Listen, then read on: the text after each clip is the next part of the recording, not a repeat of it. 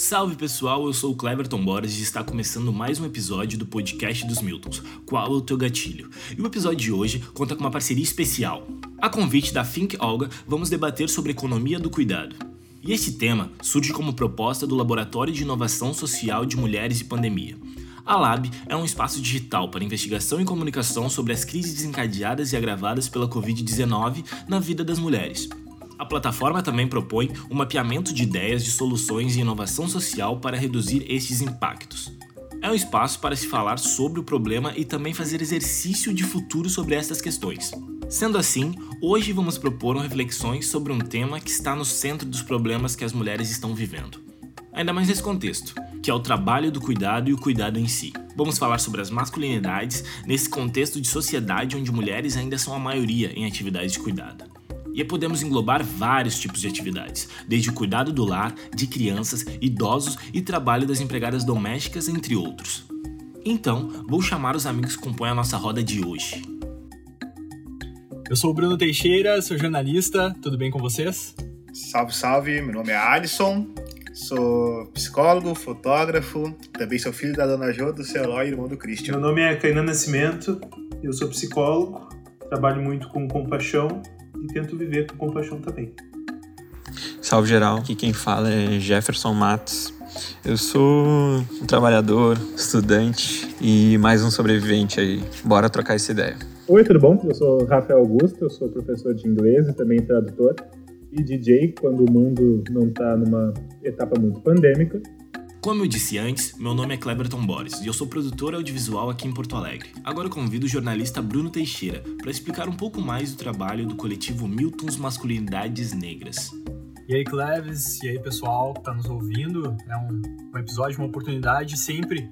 Um episódio novo é sempre uma oportunidade para o pessoal conhecer nosso grupo, então vou falar rapidamente, já que esse episódio em específico vai tratar de um tema muito voltado às mulheres, né? Nosso grupo é um grupo de Porto Alegre, Milton's Masculinidades Negras, que discute a masculinidade do homem negro, mas é importante a gente atentar para o fato de que muitas vezes esse campo da masculinidade ele tem sido tratado apenas como uma resposta à demanda de mulheres para que homens não sejam machistas, o que pode estratificar a experiência de masculinidades negras em homens heterossexuais e cisgênero, como nós, e também possibilitar uma exploração estritamente mercadológica do tema.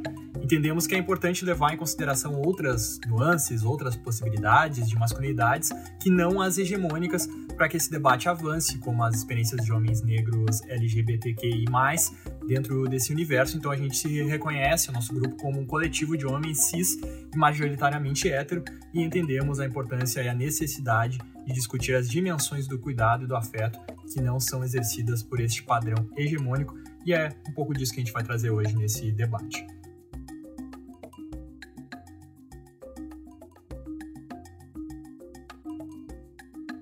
Então, uh, no, meu, no meu entender, que é limitado e, portanto, sujeito a erros, e fico aí para aprender junto com eles e melhorar, a gente tem uma divisão muito sexual do trabalho. Essa divisão, e essa divisão é histórica, ela vem de longo tempo. Ela atribui aos homens, em geral, uma atividade que a gente vai chamar de produtiva. Então, uma atividade que é de quando a gente produz mercadorias e bens de consumo. E essas atividades, elas são historicamente vistas com muito status, elas são visíveis, elas são públicas, elas são reconhecidas e elas são remuneradas. As mulheres, em geral, é, é, é determinado um lugar mais, mais de cantinho, que é a atividade reprodutiva. E essa atividade é relativa ao cuidado das pessoas. Então, ela acaba sendo invisibilizada, privada, uma atividade que não é reconhecida e uma atividade que não é paga. Essa divisão, ela não é natural, mas ela foi socialmente sendo estruturada na forma como a gente vive. Esse lado dos trabalhos que são legados a cuidar de alguém fazem parte desses trabalhos reprodutivos deixados para a mulher. A economia de cuidado trata um pouquinho disso, desses dessas atividades então que são deixadas socialmente para as mulheres fazerem e que em geral a gente não olha. Por exemplo, o cara, eu tô falando aqui hoje, mas para eu estar falando aqui hoje, teve que ter alguém para cuidar de mim, teve que ter alguém para me parir, teve que ter alguém para me instruir na escola a ler, teve que ter alguém para manter a minha questão sanitária e várias pessoas das que passaram pela minha vida e fizeram essas funções que certamente me mantiveram vivo são mulheres. E é uma coisa que em geral a gente deixa escanteada na nossa, na nossa escala de méritos na vida. Falar sobre economia de cuidado é falar um pouquinho sobre essa função escanteada, que muitas vezes a gente nem vê e, portanto, a gente acaba esquecendo ou ignorando na discussão. Ah, eu estava pensando hoje que ah, eu estou em casa em função da pandemia, eu tenho asma, então eu praticamente não saio. E a minha parceira tem, tem, tem feito as viagens para fazer compras. E isso é uma coisa que se a gente não discute quando ela chega em casa, como a gente vai fazer para guardar as compras, ela vai fazer essa, esse movimento simples de guardar as compras. E para mim, se eu não pensar nisso, vai parecer que do nada as compras, a, a comida voltou para a geladeira, entendeu? E se a gente não conversa sobre isso, vai ficando ignorado. Para dar um exemplo simples de, de cuidado nas nossas, na minha vida, no caso. Né? Então a gente tem que trazer para pauta, tem que conversar pegando esse exemplo do Kainan, uma coisa que eu super fico pensando, porque o processo de morar junto com alguém que não é minha família, ele é bem recente.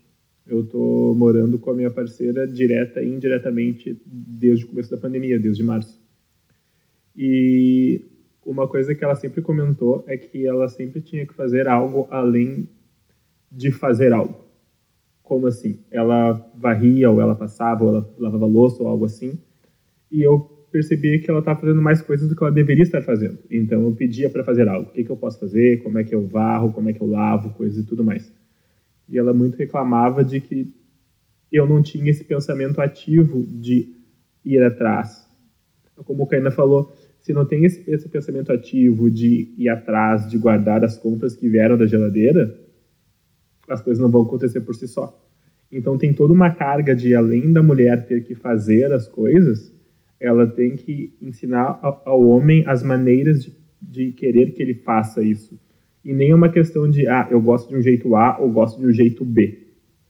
Na maioria das vezes, a, a gente só não aprende a fazer isso. A gente só não foi ensinado a fazer isso de uma forma que seja minimamente ok. Então tem essa segunda carga de não basta, por exemplo, a parceira do Kaina ter que ir no mercado buscar e ter que subir as escadas e guardar as compras. Ela tem que dizer para o Kainan como guardar as compras, porque talvez a gente, enquanto homem, não tenha esse pensamento de como organizar essas coisas. Eu vejo isso como uma falta de autonomia, muitas vezes por parte dos, dos homens, e aí a gente pode englobar também nosso caso, é que é bem isso, né? Não, não, não chegar e tomar a atitude de fazer algo, né? Esperar que alguém faça. Eu também, agora na situação, na pandemia, estou dividindo também o lar além do Cleves com a minha companheira. E tem muito isso também né, de pensar realmente, pensar, eu vou, eu vou tomar atitude, vou fazer isso antes que alguém peça para fazer. E aí pensando não só nessa relação agora, porque a gente fala, né, relação numa relação romântica, digamos assim, ah, de ah, eu moro com a minha parceira, ou namorada, enfim. Mas como era a relação também com as mulheres que nas quais a gente se relacionou antes, mãe, avó, tia, e se também essas situações não se repetiam, né? E aí eu vou pegar um caso que aconteceu com a gente como grupo.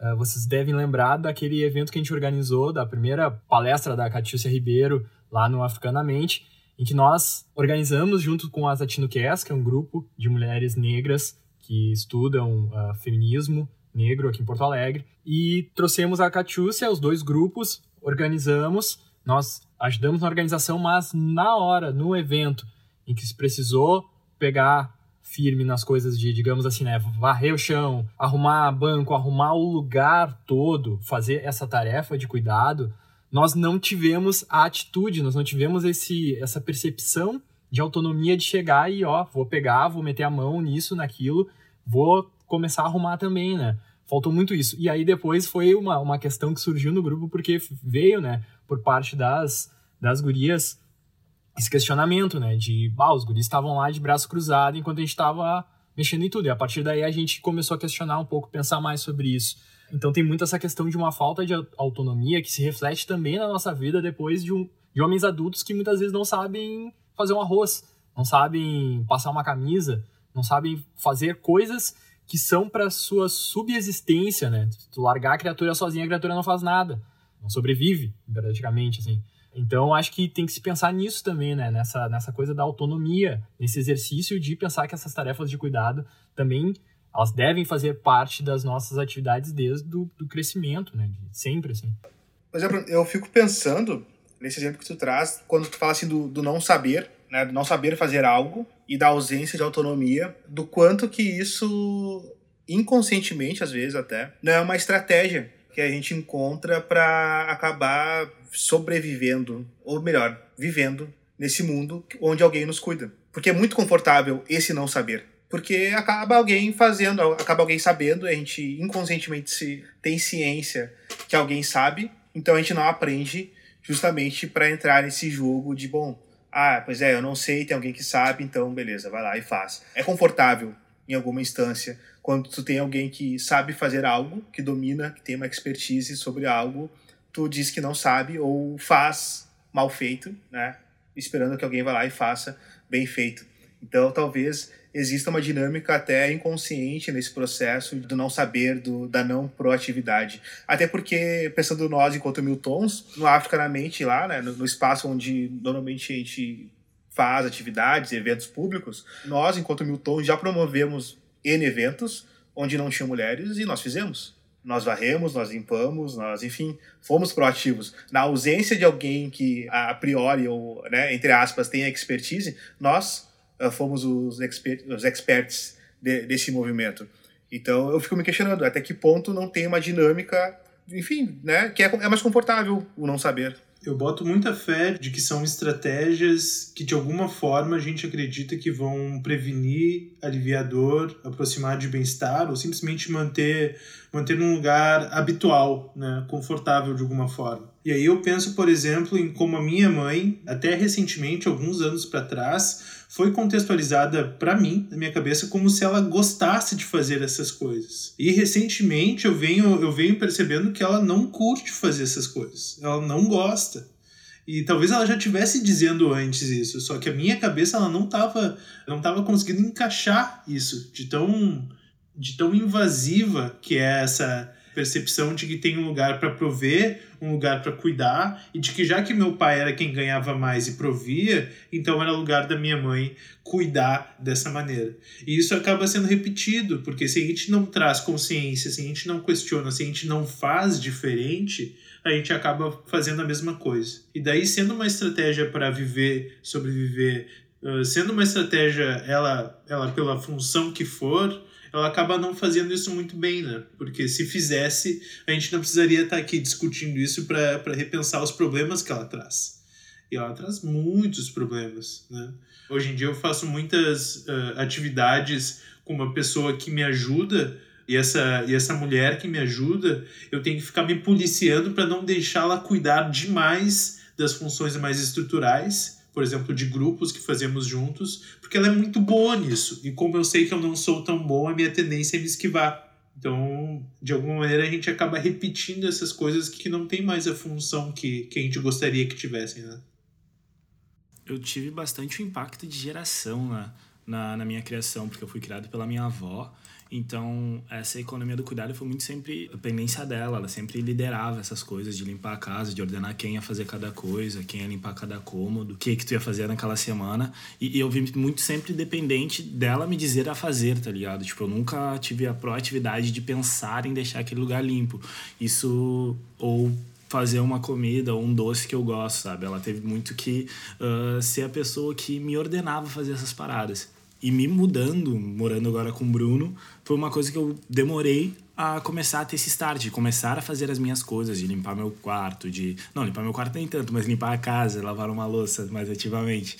Pensar nesses outros espaços que eu era ordenado a fazer, né? Tipo, que magicamente às vezes aparecia pronto, ou que é o simples fato, às vezes, tipo, bah, faltou papel higiênico. Como é que eu não me liguei que ia faltar papel higiênico, né? Essa organização de pensar no que vai faltar e pensar em como manter uma casa uh, minimamente em ordem, né? Tipo, eu sinto muito que eu sempre fui muito dependente, muito submisso a essas coisas por ela. Eu nunca tive a autonomia de pensar em fazer aquele espaço estar melhor pra gente, pra nós. Eu sempre fiz as coisas porque era ordenado. Tipo, a gente tinha as coisas muito divididas dentro da minha casa, mas muito da minha casa quando eu morava com a minha avó, mas muito pela essa liderança dela, né? Essa liderança com o cuidado do lar ali.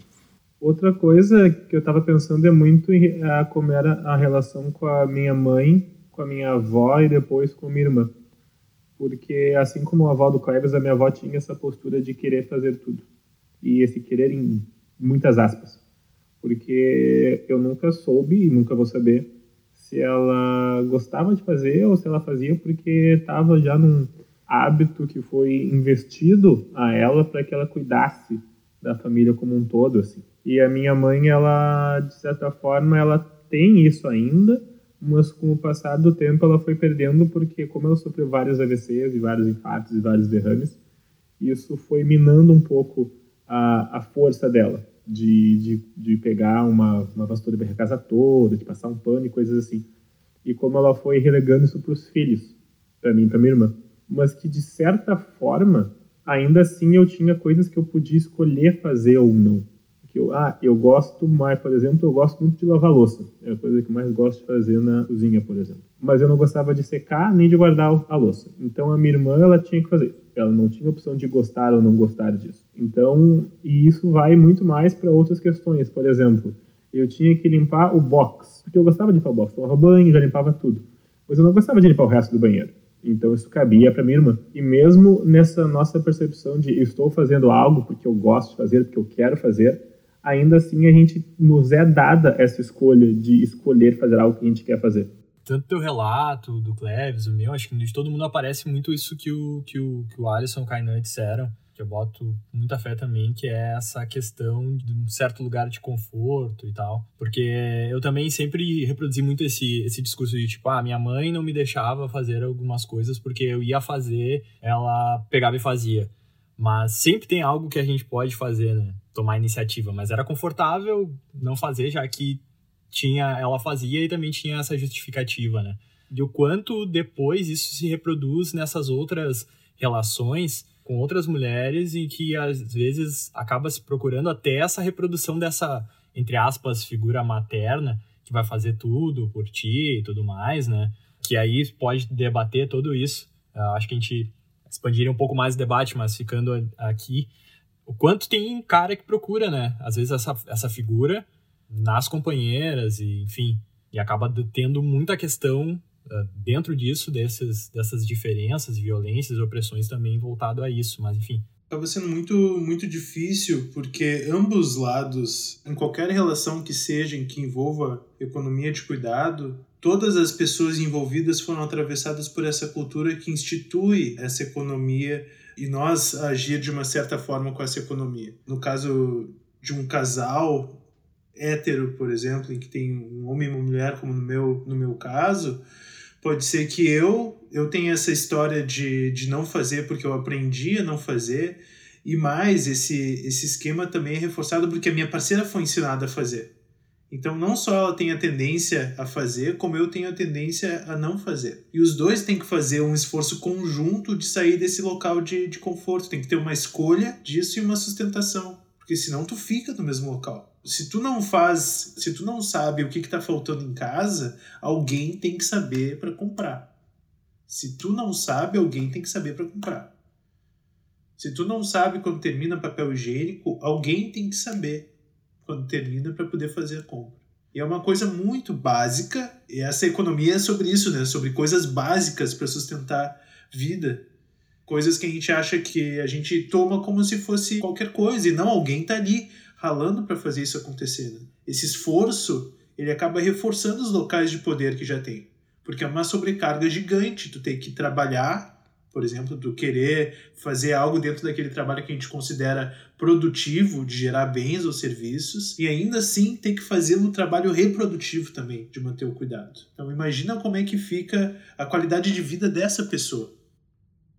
Sim, como já foi comentado, e puxando da, da fala do Kainan, se alguém tem que saber, eu, agora Jefferson Matos falando aqui, uh, me pego numa posição totalmente contrária do, do que já foi dito, que agora eu sou o cara que de certa forma provém, pois eu peguei a guarda do meu irmão recentemente. Eu sou o cara que tem que, tem que saber o que faz em casa e ainda tem que dizer para o meu irmão o que ele deve fazer, como ele deve fazer. Eu, eu estou criando esse homem que eu quero que pense uma voz ativa, que ele tenha isso com a esposa dele. E como é difícil, assim, eu me pego às vezes tirando algumas atividades dele que na verdade ele já deveria ou já ele está com 16 anos agora, eu já deveria passar ou educar ele para saber, sabe? Já introduzindo ele na cozinha, talvez, mas me pego com medo de deixar ele cozinhar, porque eu sei fazer melhor a cozinha, entende? Eu, eu cozinho melhor, mas eu já tenho que introduzir isso nele. Então, a minha relação com a cultura do cuidado, no momento, está sendo essa de questão. Eu estou criando um homem diferenciado, sabe? Que eu gostaria que seja diferenciado, que seja mais atento, que tenha a voz ativa para isso.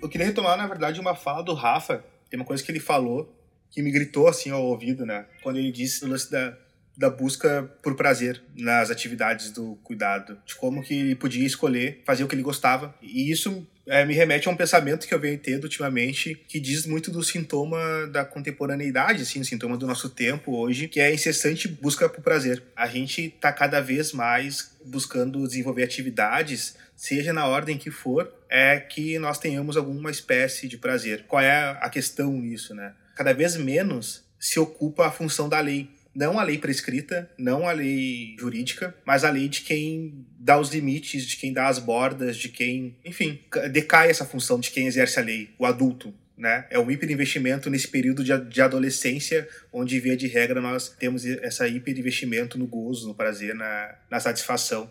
E nós somos resultados dessa geração em alguma instância. E aí, somado aos fatores de né, que a gente sabe, de, de heter, da heterossexualidade, da cisgeneridade, enfim, todas essas coisas que nos colocam num lugar de poder gozar disso, isso reforça esse lugar que nós ocupamos hoje. Ter um pouco menos de contato, de relação de trabalho, onde não tenhamos prazer a gente está sempre buscando né, nossas atividades, nossa tudo que a gente tá, tenta fazer é buscando essa satisfação e, e às vezes o contrato social, estar em sociedade, estar com outros, implica também em fazer coisas que nós não gostamos. Então, de novo, só reforçando talvez um dos porquês nossos em não ocupar o lugar do cuidado, porque cuidado implica em responsabilidade, cuidado implica em você pensar no outro e nesse tempo de hiperinvestimento em si, pensar no outro não é uma, uma prioridade. Né?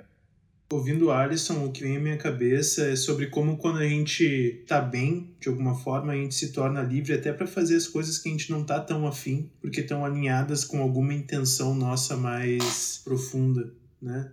Pensando nessa nossa intenção de cuidado, ou seja, de promover proximidade das pessoas que, que amamos e de honrar as pessoas que amamos, aproximando-as de circunstâncias de bem-estar. Eu acho que às vezes é a gente poder escolher sustentar essas conversas e sustentar essas mudanças de comportamento, né? Às vezes pode ser para uma pessoa que não é que nem o Rafão, que adora que adora lavar louça, poder escolher, não, eu vou eu vou sustentar lavar louça e eu não vou pedir para ajudar a lavar a louça. Eu vou dizer, pô, eu, eu quero ajudar e eu estou pensando em lavar louça.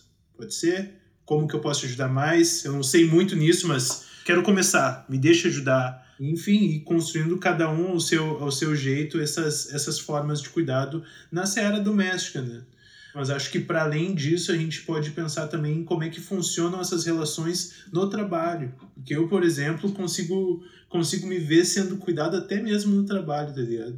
De que a gente aprende isso talvez num primeiro momento em casa, mas que esse, esse padrão ele vai se replicando, né? E quando a gente vê, a gente está repetindo ele em outros lugares, com outras pessoas, e machucando elas ou privando elas e nos machucando também, né? Porque acaba que a gente deixa de ser tudo que a gente poderia ser e de honrar todas essas pessoas que nos cuidaram, que vão nos cuidar. A gente deixa de ter a capacidade de cuidar também, conforme o que o Rafa falou, que ele gosta de ofertar cuidado de uma certa maneira, né? Pois é, é que eu não sei, em algum momento da tua fala me saltou outra questão. Em algum momento falou assim da intenção, da intencionalidade. E eu acho que isso é algo muito, muito importante, muito caro, assim, que é óbvio. Quando a gente começa a ter um investimento subjetivo maior em nós mesmos, isso, na minha leitura, pode indicar um, algo importante a ser dito, que acho que não, não, sei se foi dito aqui ainda, mas que é a dimensão da, da materialidade. Assim. Eu acho que a materialidade e a subjetividade, elas têm que ser conjugadas nessa, nessa conversa. A gente só pode ter um, eu acho, a minha visão pelo menos, que a gente só consegue chegar ao investimento subjetivo se a materialidade nos permite, não é? Então, tipo, nós aqui conversando, nós aqui hoje, né? Nós seis conversando aqui hoje, a gente consegue fazer isso, entre outras coisas, porque a materialidade nos permite isso. Nós temos condições mínimas para fazer essa conversa. Né? Acho que isso é algo importante a, a ser falado. Mas, quando a gente consegue é, romper a dimensão da materialidade, superar essa materialidade, tem algo que me é muito caro e que eu fico. É uma aposta, na verdade, para ajudar a trazer isso que o Kainan traz de ruptura desse ciclo de cuidado, ou, ou seja, que nós somos passivos ao cuidado, que né, nós estamos sendo cuidados, que é a dimensão do afeto. Eu tenho um apreço muito grande por tudo, todas as palavras polissêmicas, né, que carregam múltiplos sentidos e significados, e afeto é uma delas, porque afeto, via de regra, a gente pensa no sentido de quase como sinônimo de carinho, o que pode ser também, mas eu prefiro afeto quanto verbo, no sentido de afetação, tanto de afetar quanto ser afetado. Quando eu entendo essa dimensão do afeto, nessa dinâmica de afetação, de, afet, de afetar e ser afetado, eu acho que a dimensão do cuidado passa a fazer mais sentido. Porque eu tendo ciência que eu afeto o outro, eu passo a ter mais cuidado com o outro. Eu tendo ciência que as minhas ações é, implicam diretamente nas pessoas que estão próximas a mim, o cuidado passa a ser quase que sinônimo das minhas ações. É. E aí é óbvio, eu estou ampliando também aqui a noção do cuidado, não só como tarefas domésticas e do lar, que é algo que, que é o centro da, da discussão, mas entender que afeto como gesto, né, como afeto como ação de afetar o outro e também de se permitir ser afetado, assim, né? Então, acho que uma aposta possível para romper com o ciclo passivo do cuidado que nós homens temos é entender a dimensão do afeto. Como a economia do cuidado impacta a população preta e como isso afeta as mulheres negras. Acho que num contexto onde a gente vive numa sociedade em que o mais importante é o que é produzido, uma ótica de capital, trabalhos que são produtivos, que fazem bens e que dão serviços são os trabalhos que a gente acha que valem mais.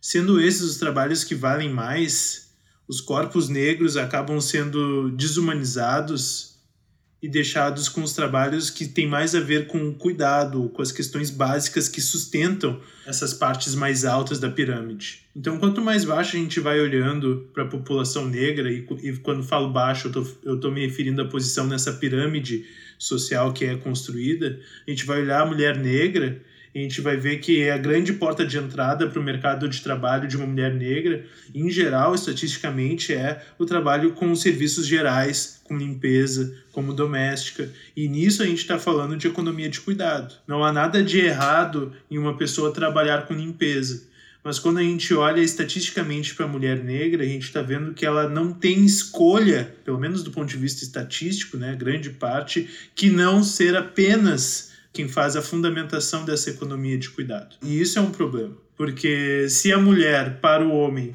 por estar num degrau, num degrau mais baixo dessa, dessa pirâmide, faz a economia de cuidado, do ponto de vista macro dessa pirâmide, a população negra acaba fazendo a economia de cuidado da população branca.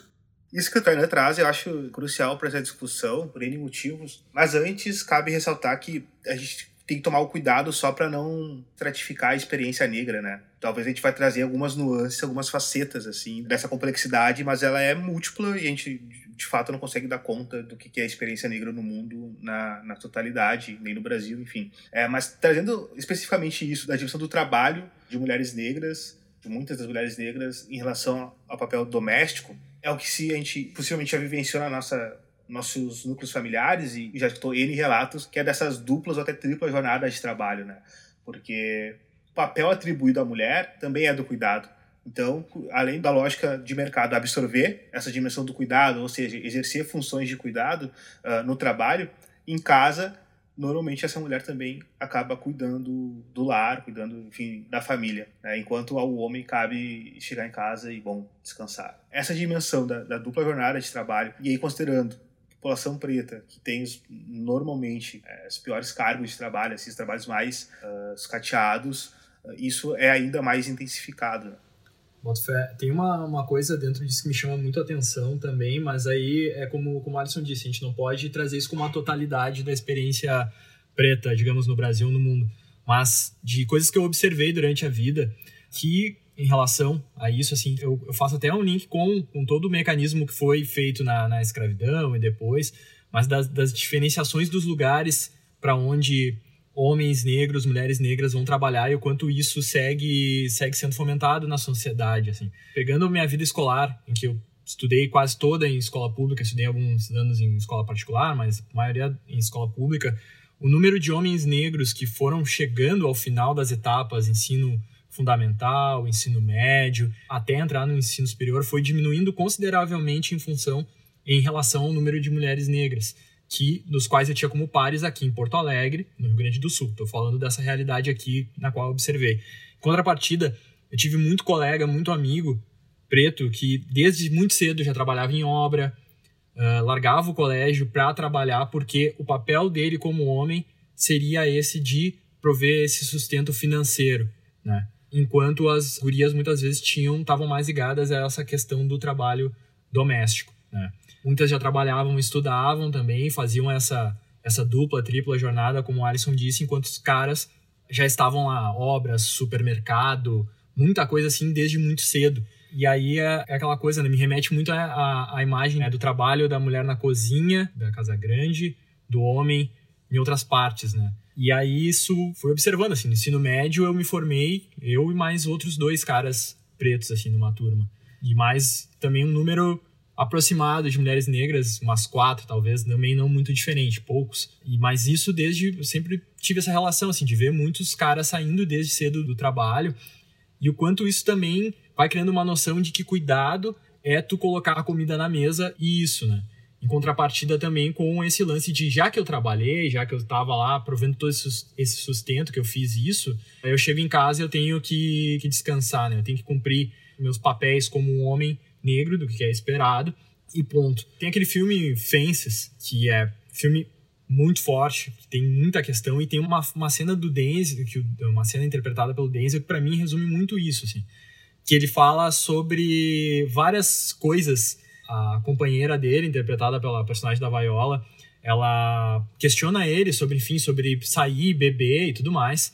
E aí ele diz que ele, enfim, que ela não tem que perturbar ele porque ele já cumpriu todas as funções dele. Ele trabalhou não sei quantas horas por dia, sei lá, 10 horas uh, numa jornada. Ele trouxe comida para casa e toda noite ele sobe em cima dela e, tipo, ele desempenha, né, tipo assim, uma grande transa muito, assim. Ele tá cumprindo, digamos assim, todas as funções desse estereótipo do que um homem negro deve ser e do que é exigido de alguma forma, né? E, e ela olha ele assim com um olhar de tipo assim, não é disso que, que né, a questão não é essa. Mas o mas enfim, o quanto que o, existe uma noção de pode existir uma noção de cuidado que está desvinculada a isso, né, que não está voltada para isso justamente por causa desses papéis assim.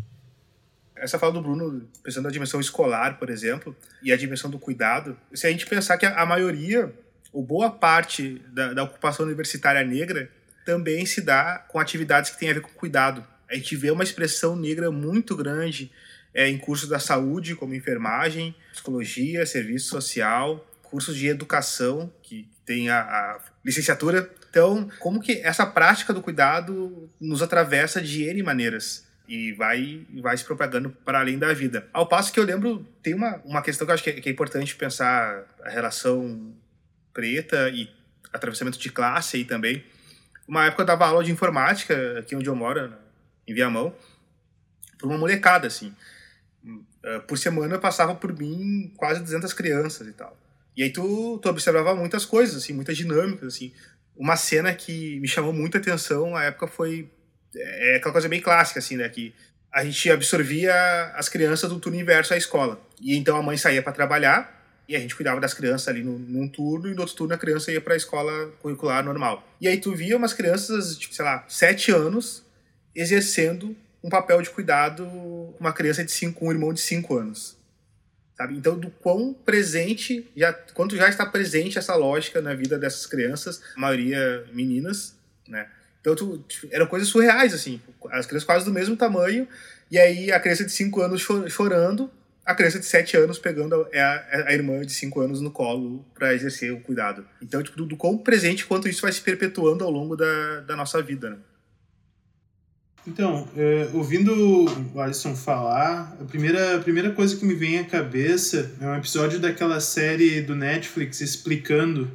Tem um episódio dessa série em que eles falam da questão do racismo ligado a, a imóveis nos Estados Unidos. E uma das coisas que eles falam que impede o crescimento econômico da população negra é justamente o fato de que quando a população negra consegue chegar no ensino superior e tem, em teoria, uma afluência maior, o que as pessoas, pelo menos estatisticamente, fazem mais é voltar e ajudar os seus antigos a se estabelecer melhor. E é uma coisa que entra muito nessa, nessa economia do cuidado, nessa ideia de uma atividade mais solidária. Ao invés de tu usar a base dos teus mais velhos como um trampolim para usar o teu dinheiro e aproveitar, em geral o que tu faz quando tu consegue esse dinheiro é voltar atrás e tentar diluí-lo de uma certa forma na comunidade, seja uma comunidade familiar ou maior, para que se tenha sobrevivência e maior qualidade de vida. Né? Foi uma coisa que me chamou muito a atenção porque às vezes a gente pensa na, na economia de cuidado de uma forma de uma forma menor a gente até estava falando da maneira doméstica dela e agora o Alisson estava expandindo ela para esse reino mais até da escolha de curso uh, profissão e me parece que também a maneira como a gente escolhe usar o dinheiro e no caso o uso solidário desse dinheiro como entraria em economia de cuidado né e em tempos pandêmicos, é muito interessante pensar nessa relação de dinheiro, porque ela foi muito alterada, porque grande parte da, das tarefas de empregos, eles foram mudados para esse modo home office, para esse formato de cada um fazer na sua casa. Mas ainda assim, ao longo do Brasil, tem alguns empregos que eles não puderam parar, que as, que as pessoas não puderam parar. Foi o caso da mãe do Miguel, que ela teve que do menino do no andar e tal. E a mãe dele não não teve essa opção de ficar em casa, de exercer esse cuidado com a sua família em casa.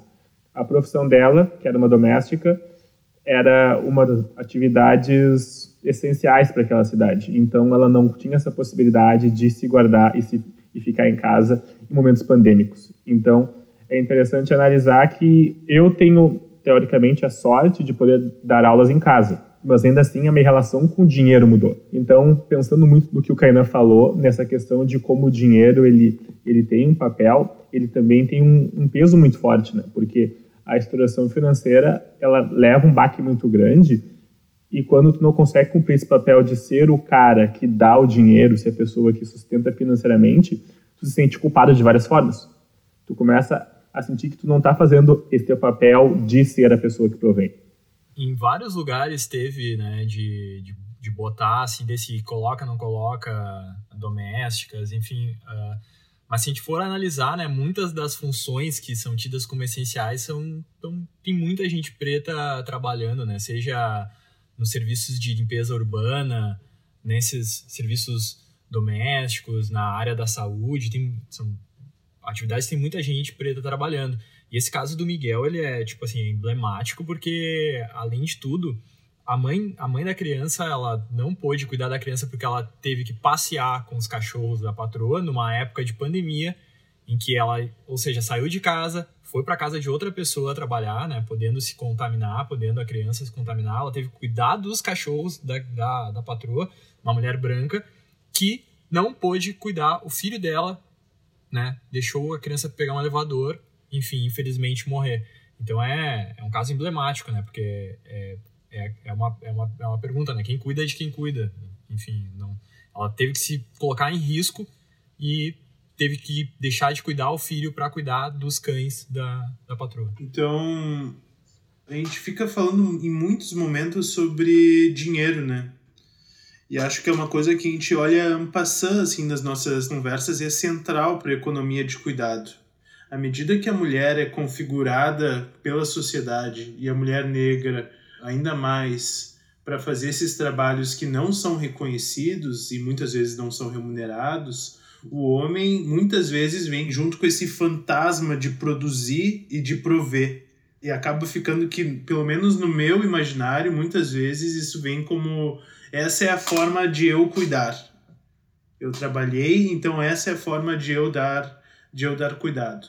Isso pode ser muito prejudicial, porque acaba que a gente esquece que para a gente produzir, eh, seja lá o que for o nosso trabalho, a gente tem outras formas de trabalho que ou a gente faz ou alguém, ou alguém faz para a gente, que são essa, esses trabalhos dessa, dessa economia de cuidado. Né?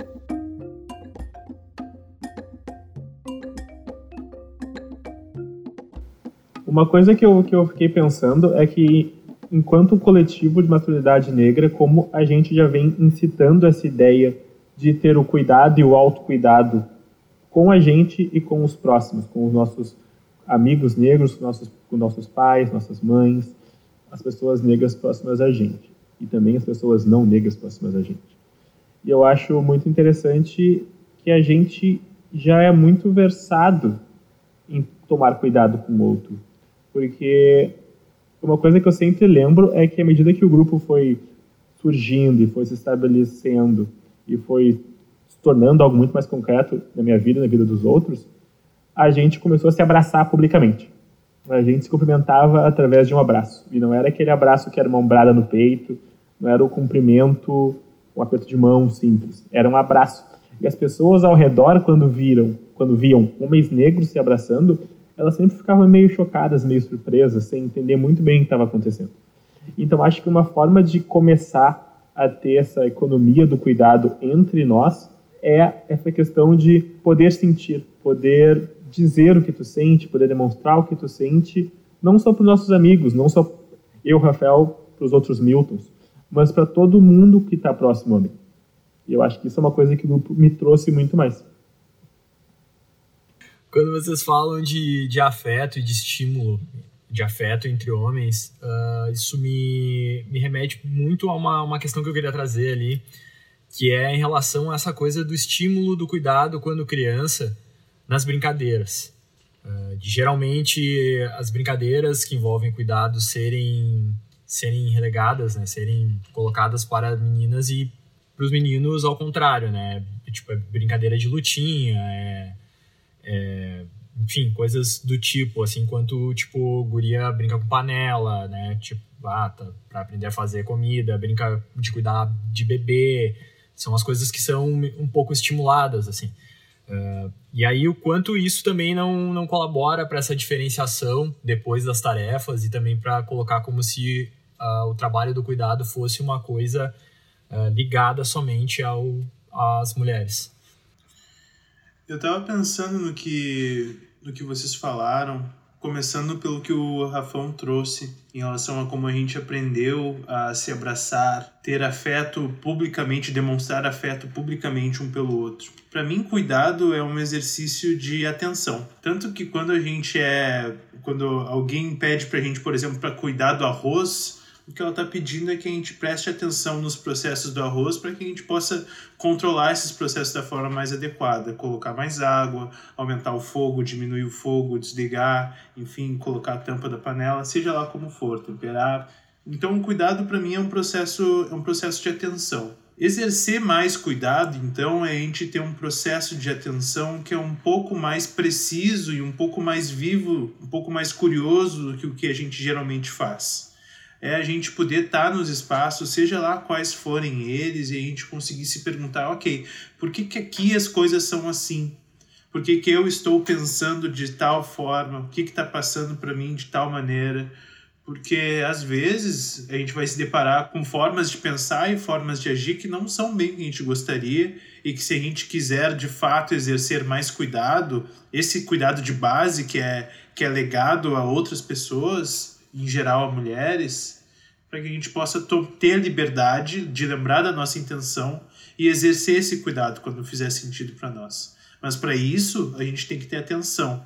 A gente tem que colocar em questão o que, que rola. Uma coisa que o Bruno falou, e que só um breve comentário, é que da questão das nossas brincadeiras, né? E aí o, o Kainan foi falando da dimensão do cuidado, enfim. Primeira coisa que, eu, que o, da parte que o Kainan trouxe é, tal, é talvez pensar justamente no cuidado como atenção, de fato, mas também como algo a ser aperfeiçoado. O cuidado, o cuidado ele vai se refinando ao passar do tempo. É quase como um trato fino, assim, dá, quanto mais você vai praticando o cuidado, é mais sensível, mais mais delicado o seu cuidado é, né? Por que, eu falo isso? Aí retomando lá o que, que o Bruno trouxe das nossas brincadeiras e tal. Via de regra, as experiências uh, de sociabilidade de meninos negros heterossexuais envolve, entre outras coisas, justamente reforçar esse lugar de, de uma masculinidade heterossexual. Ou seja, que é de uma certa dureza, de uma certa brutalidade, de uma certa enfim, né, algo um pouco mais engessado, assim, é uma experiência bem limitadora. E é algo que quase destoa de tudo que a gente vem falando sobre noção de cuidado. Ah, então, em, alguma instância, é, o quanto que dessa experiência de masculinidade tão limitadora, entre outras coisas, não limita nossas noções e possibilidades de, de cuidado, de exercer cuidado. E aí eu falo de um lugar bem, bem particular, né, que, que é de como que eu fui me percebendo ao longo do tempo, uh, enquanto homem. Porque até eu me pensar enquanto sujeito, até eu me colocar, num, até eu fazer esse investimento subjetivo em mim, digamos assim, né? Como eu era como a música do Paulinho da Viola, né? Não, não sou eu quem me navega, quem me navega é o mar, né? E é esse mar que acabei de falar, da, da heterossexualidade e a, da constante necessidade de reforçar essa masculinidade tão, tão limitadora. Então eu ia nessa, né, nessa levada da maré. Né? E aí quando eu passei a fazer o investimento subjetivo, quando eu passei a me pensar é, enquanto sujeito, foi a possibilidade de eu tomar um pouco mais de, de controle do leme né, e poder fazer a, a, navegação um pouco mais fluida assim, da, da minha vida. E é essa dimensão, talvez, que seja tão cara e tão delicada para nós enquanto sujeitos negros, assim, que é tomar justamente o leme da, da, da nossa vida, de, de romper esses, esses inúmeros ciclos de uma experiência limitadora de masculinidade, de uma experiência que nos encaixota enquanto homens que, que que, veda inúmeras possibilidades, inclusive a, a do cuidado, assim, né? Então, acho que, uh, enfim, foi isso que me, que me veio a partir das falas de vocês.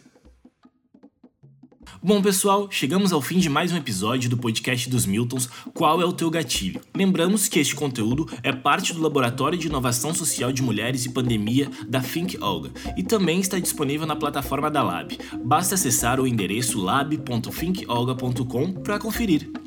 Tem muito conteúdo interessante e importante lá, vale muito a pena conferir. Não deixe também de nos seguir nas nossas redes sociais e agregadores de podcast. Nós voltamos em breve. Até mais.